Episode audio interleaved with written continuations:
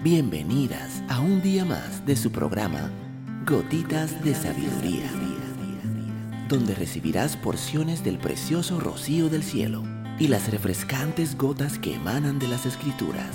Gotitas de Sabiduría con Evilegna Rodríguez. Saludos, mi nombre es Evilegna Rodríguez.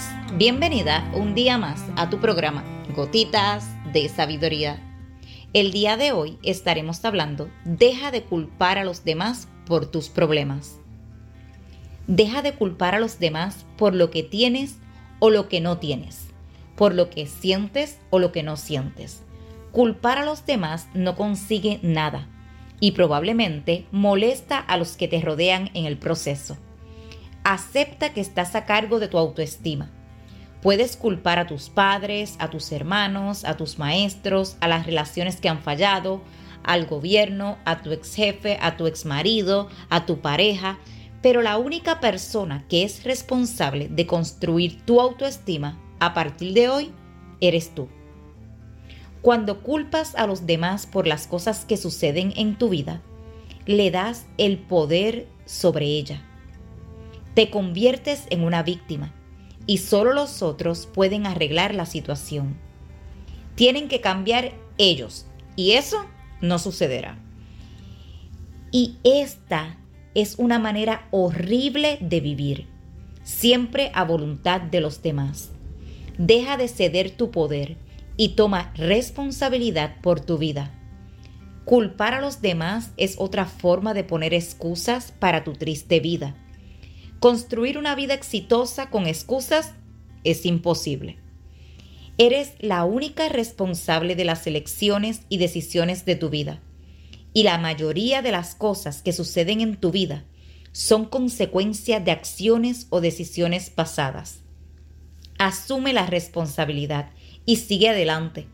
Si el problema está en el exterior causado por los demás, solo puede resolverse desde el exterior.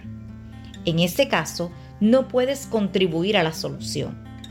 Es por eso que tienes que enfrentarte al problema y hacerte responsable. Si la solución del problema está en tus manos, entonces es cuando puedes resolverlo. Eres la única persona que puede hacerte feliz y la única persona responsable de tu éxito y de tu autoestima. Por supuesto, es genial culpar a nuestros padres por todos nuestros fracasos y nuestra baja autoestima.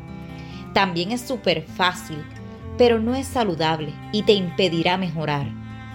¿De verdad permitirías que lo que tu madre, tu padre o un maestro o tu esposo o tu exmarido te dijeron hace años defina tu vida hoy? Por favor, no. Toma responsabilidad.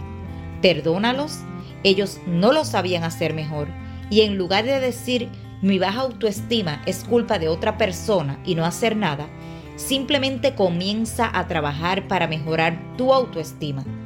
Poco a poco estarás bien y valdrá la pena.